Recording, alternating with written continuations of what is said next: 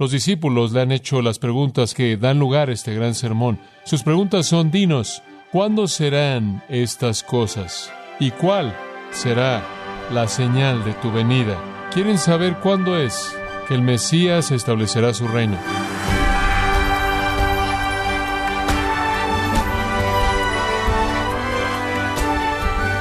Le damos las gracias por acompañarnos en Gracia a vosotros con el pastor John MacArthur. Un dicho popular que alienta a escuchar las advertencias dice guerra avisada no mata soldado y si lo mata es por descuidado.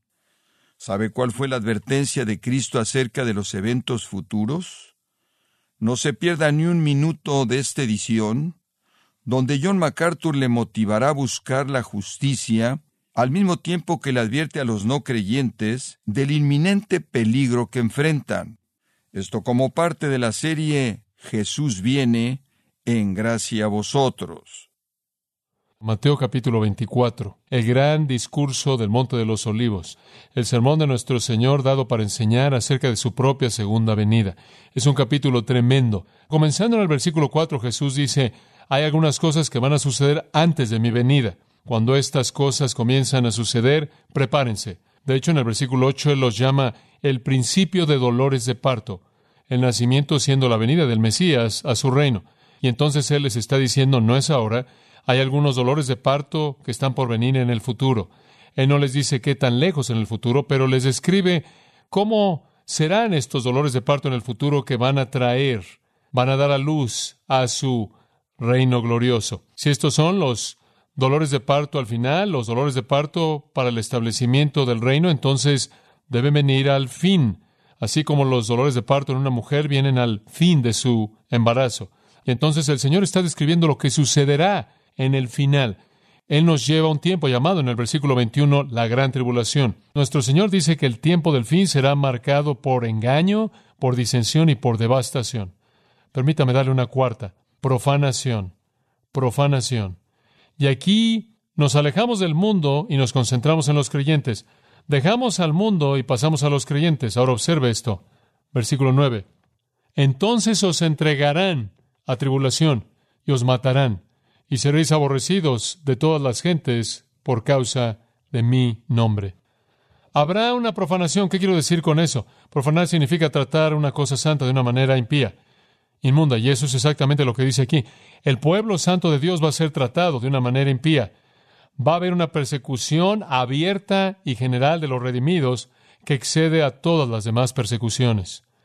No hay otra persecución que siquiera se compare con esta. Entonces él dice, aquellos de ustedes que son creyentes en ese día serán entregados. Esa es una palabra técnica usada con frecuencia para arresto, con frecuencia usada para arresto. De hecho, Mateo, creo yo, usa la palabra de esa manera en varias ocasiones. De hecho, en Mateo 4:12, cuando Jesús había oído que Juan fue echado a la cárcel, ahí usa paradídome. Es una palabra que significa ser arrestado. Entonces él dice, en ese tiempo los creyentes verdaderos van a ser arrestados, arrestados, y van a ser afligidos, y van a ser asesinados, y van a ser aborrecidos por todas las naciones por causa de mi nombre. En otras palabras, porque se identifican con el Señor Jesucristo, van a recibir el odio y la enemistad del mundo. En Marcos 13:9, el pasaje comparativo dice, guardaos, porque os entregarán a concilios y en las sinagogas seréis golpeados. Los judíos estarán metidos en esto.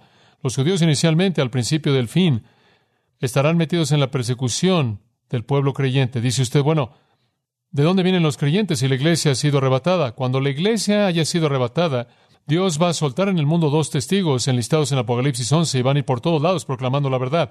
Son asesinados por el mundo, pero se levantan de los muertos y ese será un milagro muy convincente porque dice que todo ojo en el mundo los va a ver. Probablemente va a suceder en televisión nacional, televisión internacional, televisión por satélite y se van a levantar de los muertos y van a tener un impacto al ganar algunas personas para Cristo. Y van a haber personas que van a venir al Salvador durante ese periodo de tiempo y van a ser objetos de persecución no solo por parte del mundo, sino por parte de los judíos también, porque los van a entregar no solo para ser matados, sino en las sinagogas para ser golpeados. Y por cierto, la tierra de Israel en la actualidad está literalmente llena de sinagogas, están por todos lados. entonces esa no es una posibilidad remota en absoluto, en absoluto. Y los rebeldes en ese tiempo que se rehúsen a creer en el Mesías, y habrán rebeldes, por cierto, entre los israelitas, según Ezequiel 20:38, habrán rebeldes que deben ser purgados, habrán gentiles que vienen a Cristo, habrán judíos que vienen a Cristo, habrán judíos rebeldes y gentiles rebeldes, claro, que perseguirán a los creyentes verdaderos. Será un tiempo de persecución y martirios severos. Pienso en eso conforme recuerdo estar de pie en el balcón en el hotel en Tiberio y viendo hacia abajo una sinagoga que tenía su reunión en el Shabbat. Y algún día en esa sinagoga en donde todos esos judíos se están reuniendo en la actualidad, si están vivos en este tiempo en particular en la historia, habrá una fractura que estará aterrorizando en esa sinagoga. Algunos de ellos habrán creído en el Mesías o creerán en el Mesías, algunos no, y los que no crean van a estar golpeando a los otros en ese mismo lugar, inclusive quitándole la vida a los demás. Entonces habrá un tiempo de persecución y martirios severos para los creyentes verdaderos. Profanación, tratando objetos santos de manera vergonzosa. Os matarán, observa el versículo 9, os matarán. Esa es la palabra para homicidio. Serán aborrecidos no solo por los judíos, sino serán aborrecidos por el mundo entero y todas las naciones. Por lo tanto, no habrá refugio, no habrá lugar donde esconderse, no habrá lugar a donde escapar. ¿Y por qué los van a aborrecer? Debido a mi nombre, ese es el punto. Odian a Cristo, el mundo odia a Cristo. Siempre lo odiado y lo odiará en ese entonces, especialmente cuando están bajo el control de quién? Del anticristo, quien se levanta contra Cristo. Siempre los creyentes han sido odiados, siempre los creyentes han sido matados, pero entonces será más allá de cualquier cosa jamás experimentada, profanación mundial de los santos. Serán martirizados y masacrados de un fin de globo al otro en ese periodo de tiempo. De hecho, la Biblia nos da tanto detalle de esto. Observe Apocalipsis capítulo 6. Y aquí vemos de nuevo el futuro del principio de los dolores de parto, versículo 9. Él abre el quinto sello y vi bajo el altar. Ese es el lugar de expiación. Estas son almas redimidas, vistas aquí bajo el altar, el símbolo de expiación. Él ve ahí las almas de aquellos que fueron matados por la palabra de Dios y por el testimonio que tuvieron. Ahí habrían sido masacrados en la tribulación y Juan en su visión los ve ahí y están clamando a gran voz, ¿hasta cuándo, Señor, santo y verdadero, no juzgas y venga nuestra sangre en aquellos que moran sobre la tierra? Y se les dieron ropas blancas a cada uno de ellos y se les dijo que deben descansar por un tiempo hasta que sus consiervos y sus hermanos sean matados como ellos hasta que fuera cumplido. En otras palabras, Juan ve a algunos de los mártires clamando ¿hasta cuándo? Y el Señor en un sentido dice no hasta que el resto de aquellos que deben ser matados sean matados.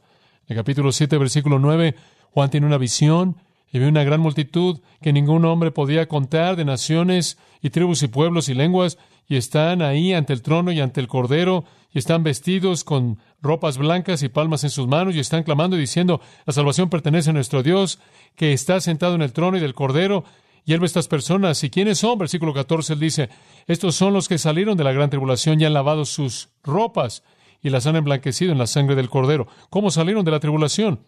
Sin duda alguna fueron martirizados, fueron matados por causa del Salvador, por causa de su compromiso con Él. Usted tiene el capítulo 11 en donde matan a los dos testigos.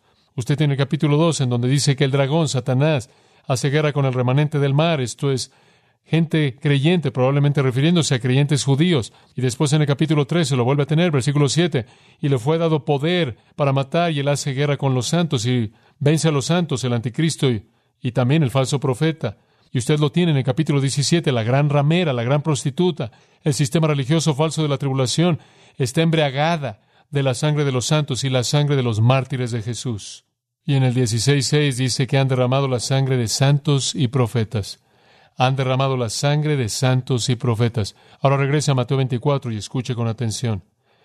Habrá profanación de los redimidos. Pero escuche esto. La quinta señal es deserción, deserción. Usted tiene engaño, disensión y devastación, y eso es mundial, y eso le pasa al mundo entero incrédulo. Y después pasa a hablar de personas creyentes o las personas que se identifican con Dios y Cristo, y él dice, en primer lugar va a haber profanación van a tratar a estas personas con gran persecución. Como resultado de eso, vendrá la quinta señal de deserción. Observe el versículo 10. Muchos tropezarán entonces y se entregarán unos a otros y unos a otros se aborrecerán. Esto es tan trágico. La presión es tan grande. Conforme el mundo comienza a masacrar a los creyentes, que algunas personas que se han identificado superficialmente con Jesucristo, como la semilla que cayó entre espinos, realmente no tiene raíz alguna, sino que germina y se ve bien al comienzo. Algunas personas que inicialmente se identifican con Jesucristo, cuando ven el precio que debe ser pagado, son escandalizados, son ofendidos y no están dispuestos a pagar ese precio. Entonces comienzan a volverse en su ofensa y no solo rechazan a Cristo, sino que traicionan a los creyentes verdaderos y los entregan a los perseguidores. ¿Ve eso? Comienzan a traicionar a los creyentes verdaderos, los comienzan a entregar, dándoles sus nombres y direcciones, diciéndoles dónde pueden ser encontrados para ser matados. La gente dice, ¿son creyentes reales? Claro que no. Si fueran creyentes reales, continuarían en la verdad, ¿no es cierto? Si fueran creyentes reales, entregarían su vida si fuera necesario. Si fueran creyentes reales, seguirían en obediencia. Juan lo dice en 1 Juan 2, salieron de nosotros porque no eran de nosotros, porque si hubieran sido de nosotros, habrían permanecido con nosotros, pero salieron de nosotros para que se manifestase que nunca fueron de nosotros. 1 Juan 2, 19. Jesús lo dijo en Juan 8:31, si perseveráis en mi palabra, entonces sois mi discípulo real. Y nuestro Señor mismo estableció el principio de discipulado en Mateo capítulo 10. Escucha lo que dijo. Ustedes lo conocen muy claro el discípulo no es más que su maestro, ni el siervo más que su señor. Versículo 24. Es suficiente que el discípulo sea como su maestro y el siervo como su señor. Se ha llamado al amo de la casa Belcebú. ¿Cuánto más llamarán aquellos de su casa? En otras palabras, si dijeron que Jesús era de Satanás, van a decirlo de ustedes, pero es suficiente que sean como él. El discípulo verdadero está dispuesto a sufrir como su maestro sufrió, así que no los temáis. Y después el Señor dice, por tanto, todo aquel que me confesare delante de los hombres, lo confesaré delante de mi Padre que está en los cielos. Pero todo aquel que me negare delante de los hombres, también yo lo negaré delante de mi Padre que está en el cielo.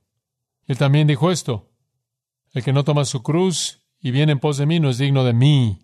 La persona que dice, no quiero la cruz, no quiero morir, yo abandono, esa persona ni siquiera es digno de ser discípulo. Esa persona ni siquiera pertenece a Cristo.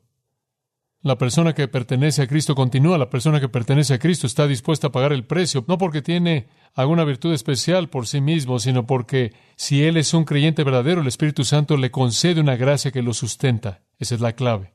Como puede ver en Hebreos 3.12 dice, mirad hermanos, no sea que haya un corazón malo de incredulidad en vosotros que se aleje del Dios vivo. Cuando alguien se aparta del Dios vivo, manifiesta un corazón malo de incredulidad. Y Pablo le dijo a Timoteo, si algún hombre lo negare, el Señor lo negará. Entonces estas personas se identificaron externamente con el cristianismo, pero cuando el calor se incrementó, se fueron, se ofendieron, suelo pedregoso, engañados, porque no quisieron pagar el precio.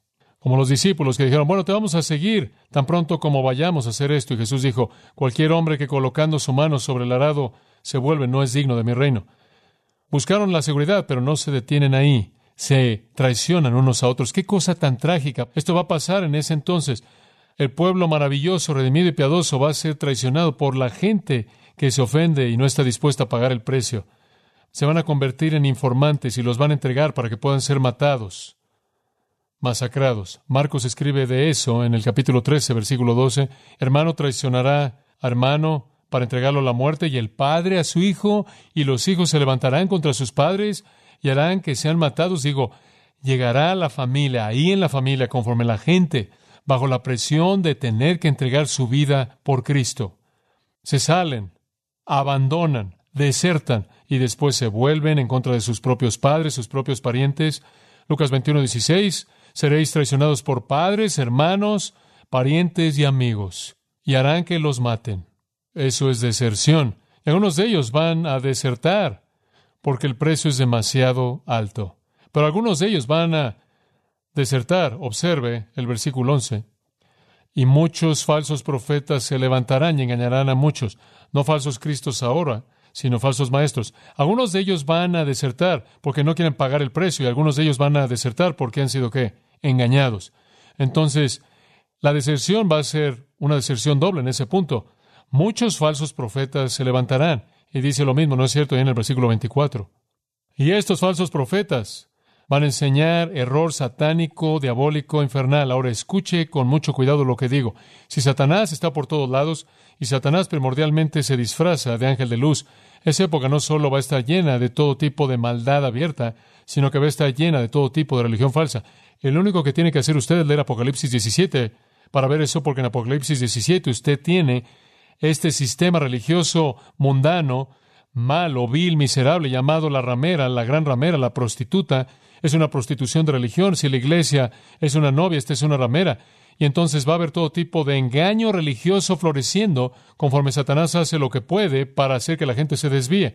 Entonces esas personas que externamente se identifican con Cristo, quizás parecen estar interesados, van a ser arrancadas conforme las sectas y todo tipo de grupos falsos y mentirosos tienen un gran efecto en el mundo, un gran efecto.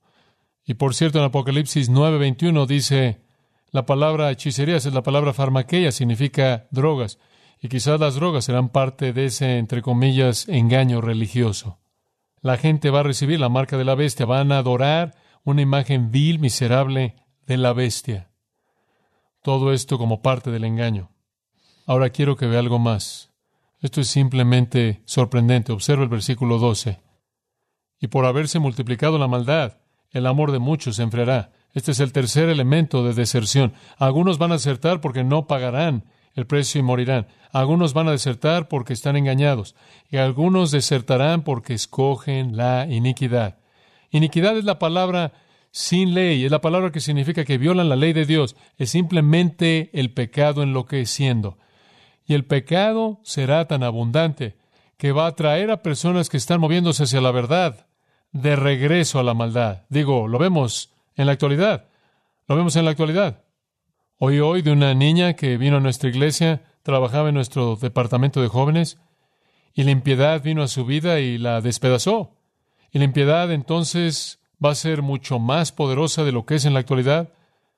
Lo que va a suceder, va a haber una abundancia de impiedad miserable por todo el mundo. Será como uno tome alguna de las peores revistas pornográficas que usted puede concebir y así eso va a pasar por toda la faz de la tierra en público. Muy bien. Y ese tipo de maldad abierta va a alejar a la gente y eso dice causará que el amor de muchos se enfríe, porque la iniquidad abunda.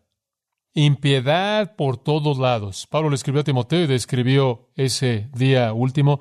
Él describió esa impiedad. Los hombres serán amadores de sí mismos, avaros, actanciosos, soberbios, blasfemos, desobedientes a los padres, ingratos, impíos, según Timoteo 3, sin afecto familiar natural, violadores de pactos, calumniadores, incontinentes, violentos, menospreciando a aquellos que son buenos, traidores, arrogantes, amadores de los placeres más que de Dios, y el amor de muchos se enfriará porque aman el placer.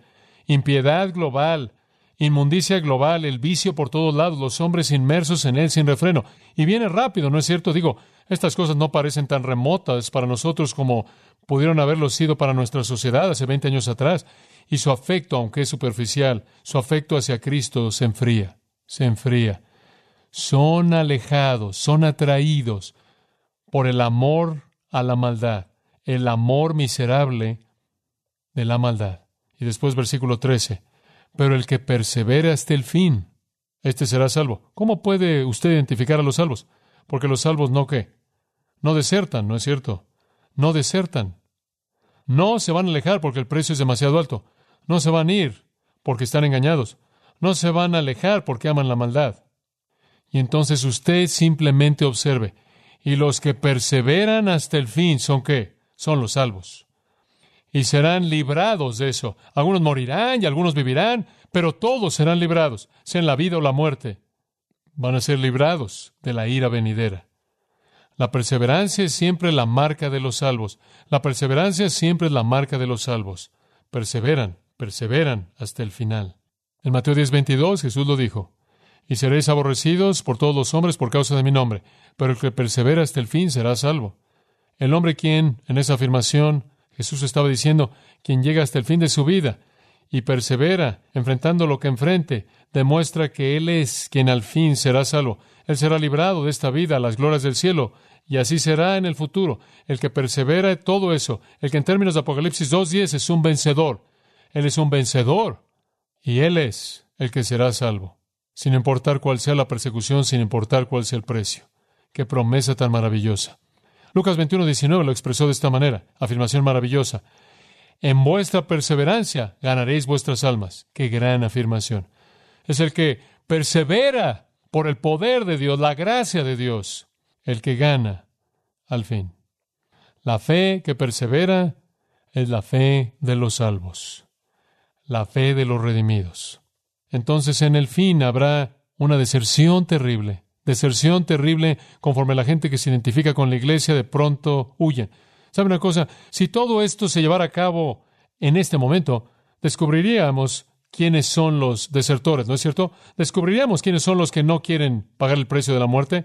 Descubriríamos quiénes son las personas que serán atraídos por los falsos profetas. Veríamos a los que amaron su impiedad más de lo que amaron a Dios. Digo, todo será claro. Y así será en ese entonces. Así será entonces. Solo los que perseveran serán librados. Y los vemos en Apocalipsis 7, sacados de la gran tribulación en ropa blanca. Los vemos en Apocalipsis 19, conforme Cristo regresa y están montando con él en ropa blanca. Perseveraron y se les dio una túnica blanca. El último punto. Declaración.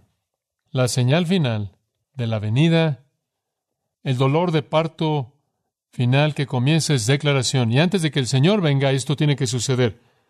Y será predicado este Evangelio del reino en todo el mundo para testimonio a todas las naciones, y entonces vendrá el fin.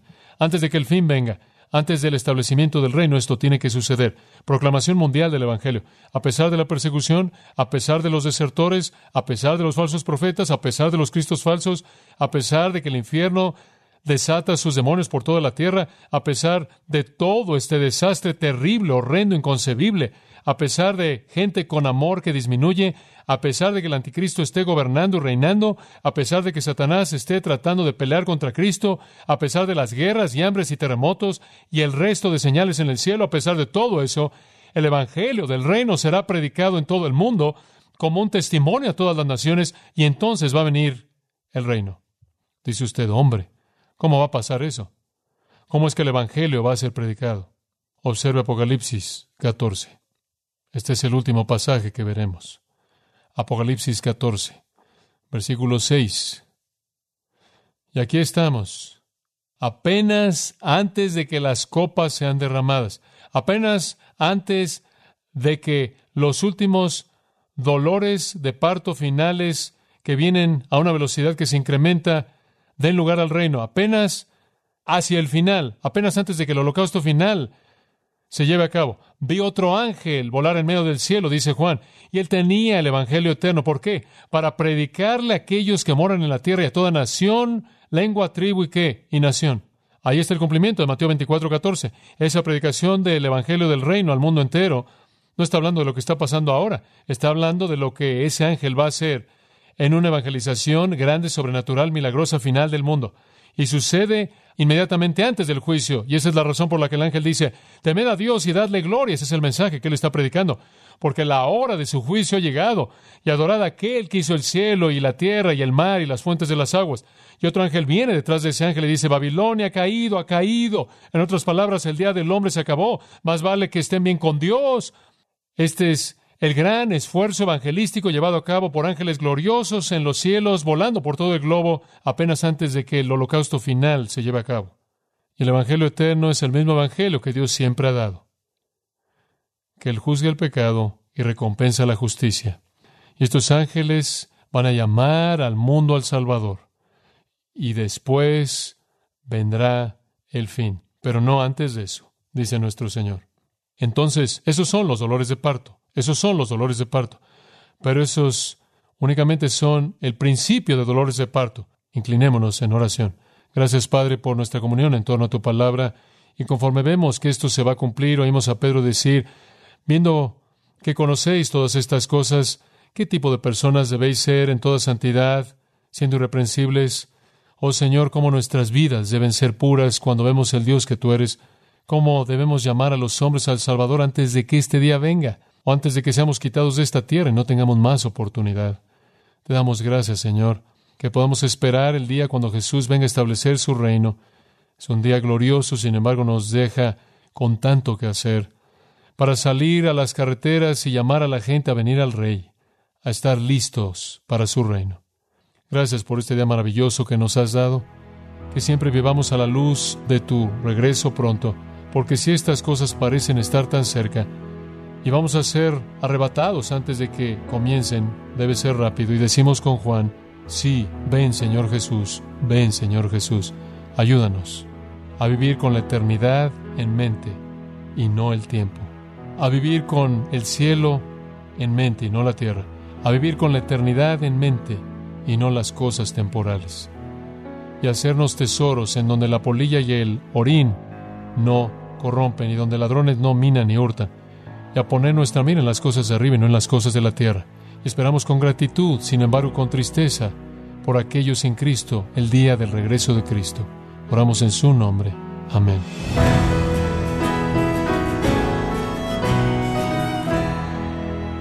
De esta forma ha sido John MacArthur mostrándonos un retrato bíblico de la misericordia de Dios al enviar un ángel para darle al mundo una última oportunidad de escuchar el Evangelio, arrepentirse del pecado y rendirse a Cristo como Señor y Salvador.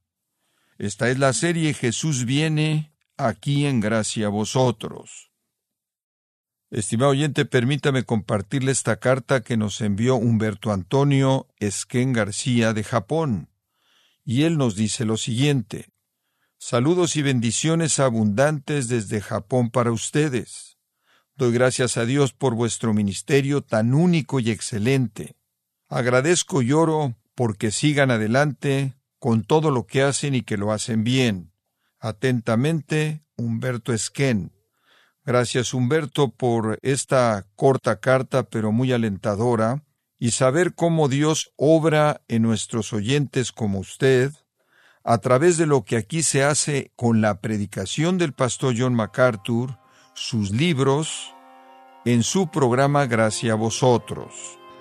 Si tiene alguna pregunta o desea conocer más de nuestro ministerio, como son todos los libros del pastor John MacArthur en español, o los sermones en CD que también usted puede adquirir, escríbanos y por favor mencione la estación de radio por medio de la cual usted nos escucha en gracia a vosotros.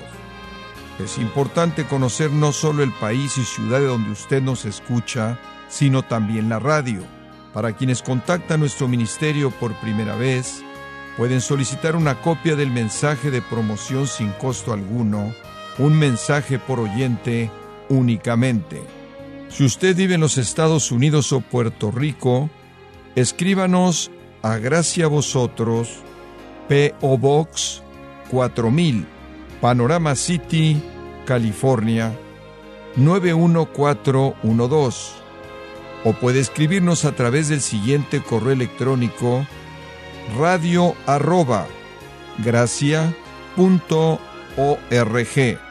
Bueno, en nombre del pastor John MacArthur, de nuestro redactor Rubén Rocha y del personal de este organismo, le damos las gracias por su tiempo y sintonía, invitándole a que nos acompañe en la próxima edición y juntos continuar desatando la verdad de Dios un versículo a la vez, aquí en Gracia a Vosotros.